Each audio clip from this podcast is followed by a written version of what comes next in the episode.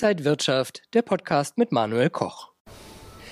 Die deutsche Bankenlandschaft. Viele Probleme, viele Baustellen, aber auch schon einige Lösungen. Wie stehen die deutschen Banken da? Das bespreche ich heute mit Robert Halver von der Baderbank. Schön, dass Sie hier sind an der Frankfurter Börse, Herr Halver. Ja, wir haben gerade ein paar Quartalzahlen gesehen. Kann man unter dem Strich eine kleine Bilanz ziehen? Wie geht es den deutschen Banken, die ja in, einem, in einer Umbruchsphase sind? Ja, sie stabilisieren sich, haben aber noch Probleme. Das ist das eine. Das andere ist natürlich eine Bank, die Investmentbanking betreibt. Die Deutsche Bank, das läuft immer noch recht gut.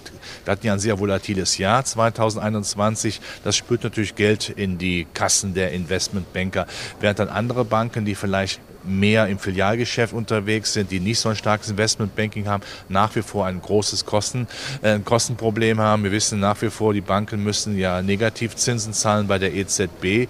Also das Zinsgeschäft ist sehr unattraktiv geworden, beziehungsweise ist eigentlich ein Groschengrab geworden. Also Investmentbanking hat wieder, kommt wieder. Warum sind die deutschen Banken im Vergleich zum Beispiel zu US-Banken so hinterher? Liegt das auch an der Regulierung? Liegt es an politischen Dingen? Sind die USA einfach schneller aus der Krise gekommen?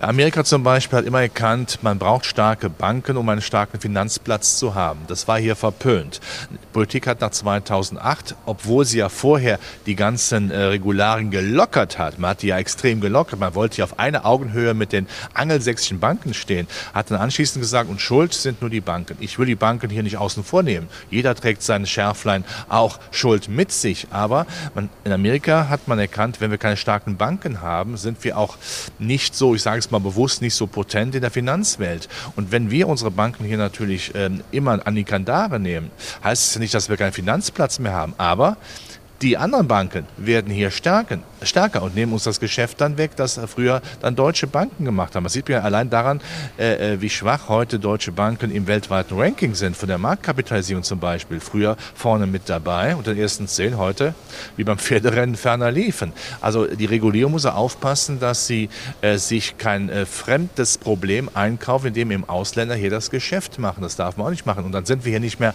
abhängig. Das wird immer gerne ver vergessen, wenn Politiker Politiker mit Schaum vom Mund die Banken dann betrachten müssen.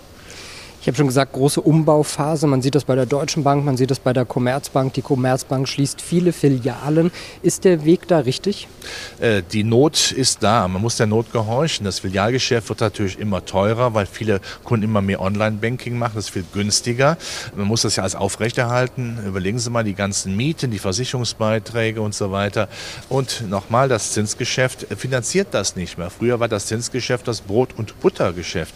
Heute verhungert man damit. Damit kann man nicht mehr weiterkommen. Man braucht also andere Baustellen, das Kreditgeschäft, aber das Filialgeschäft ist dann immer eine, eine Größe, die nach unten sich bewegen wird. In anderen Ländern äh, ist das Filialnetz so ausgedünnt, äh, da würde ich, müsste ich mir überlegen, wo man da überhaupt noch hingehen könnte. Das macht man online, weil es einfach auch effizienter ist. Das mag nicht jeder, aber der Kostendruck ist eben gewaltig.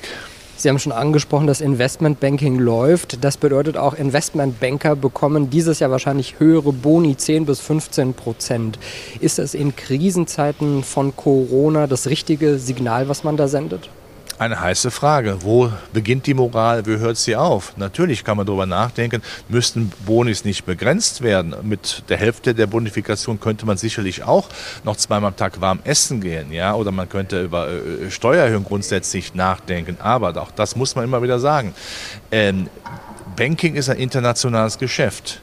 Wenn dann diese Leute das hier in Deutschland nicht verdienen, Gehen Sie ins Ausland, nach England, nach die USA oder nach Asien. Da werden ganz andere Bonifikationen noch viel höher gezahlt. Das muss man auch sehr klar äh, erkennen. Das wird sicherlich nicht denjenigen erfreuen, der im Augenblick äh, Probleme hat, ein, ein, schlechtes Einkommen hat. Das, ich weiß das. Aber das ist eine Frage, die muss man heiß äh, diskutieren. Da ist ja alles dazwischen, von Sozialneid bis Gerechtigkeit. Ähm, und da muss sich auch dann eine Regierung eine Antwort drauf finden. Für mich ist das beste Argument immer zu sagen, dann sorgt dafür, über Bildung, über Förderung möglichst vielen Menschen den Aufstieg zu ermöglichen. Dann ist das grundsätzlich in Ordnung. Aber nochmal, deutsche Banken sind immer in der Konkurrenz mit, mit ausländischen Banken und ihren Standorten. Und wenn wir hier ähm, einfach alles runterfahren, dann haben wir nochmal einen Finanzplatz, aber der wird von Amerika und England bestimmt. Und ob die dann netter sind, das wage ich dann zu bezweifeln. Also ein Kampf um Talente. Dankeschön, Robert Halver von der Bader Bank, für Ihre Einschätzungen und danke Ihnen, liebe Zuschauer, fürs Interesse. Bleiben Sie gesund und munter. Alles Gute.